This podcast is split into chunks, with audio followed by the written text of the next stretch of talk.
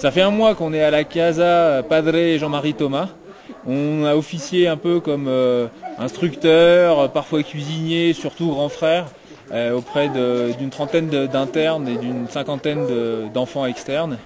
C'est très enrichissant comme expérience et ça touche à sa fin aujourd'hui. On est triste, on s'est senti en famille et maintenant il va falloir continuer le voyage. En attendant, on laisse la parole aux gens qui font la casa, les enfants et les adultes qui les aident. Estoy feliz porque tienen, tenemos valores que nos enseñan las tareas, mm, lo que no podemos nos indican, limpieza, música, tantas cosas. No solamente educación, digamos, como en la escuela, sino valores, más, valores humanos, ¿no? Sí. de la vida de, de cada día, más o menos. ¿Y qué tal si, si se cierra la casa mañana? Sería, sería una cosa que perdíamos como una, una casa, segunda casa. Sí. Yo me pregunto si ustedes después, más tarde, cuando, cuando estarán adultos, si les gustaría de trabajar aquí en la casa como tíos. Sí, sí. ¿Sí?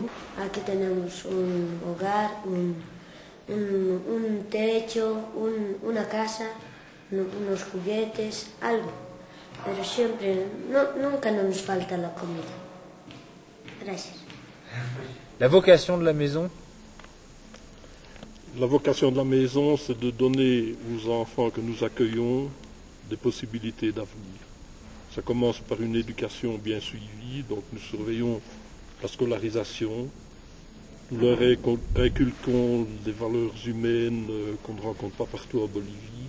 Euh, c'est une SBL, donc c'est c'est pas une grande ONG, on est une vingtaine de membres et on, on vit de- de- des dons.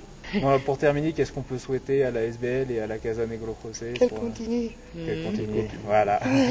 Qu'elle continue. Chicos, vengan a saludar a Francia, por favor.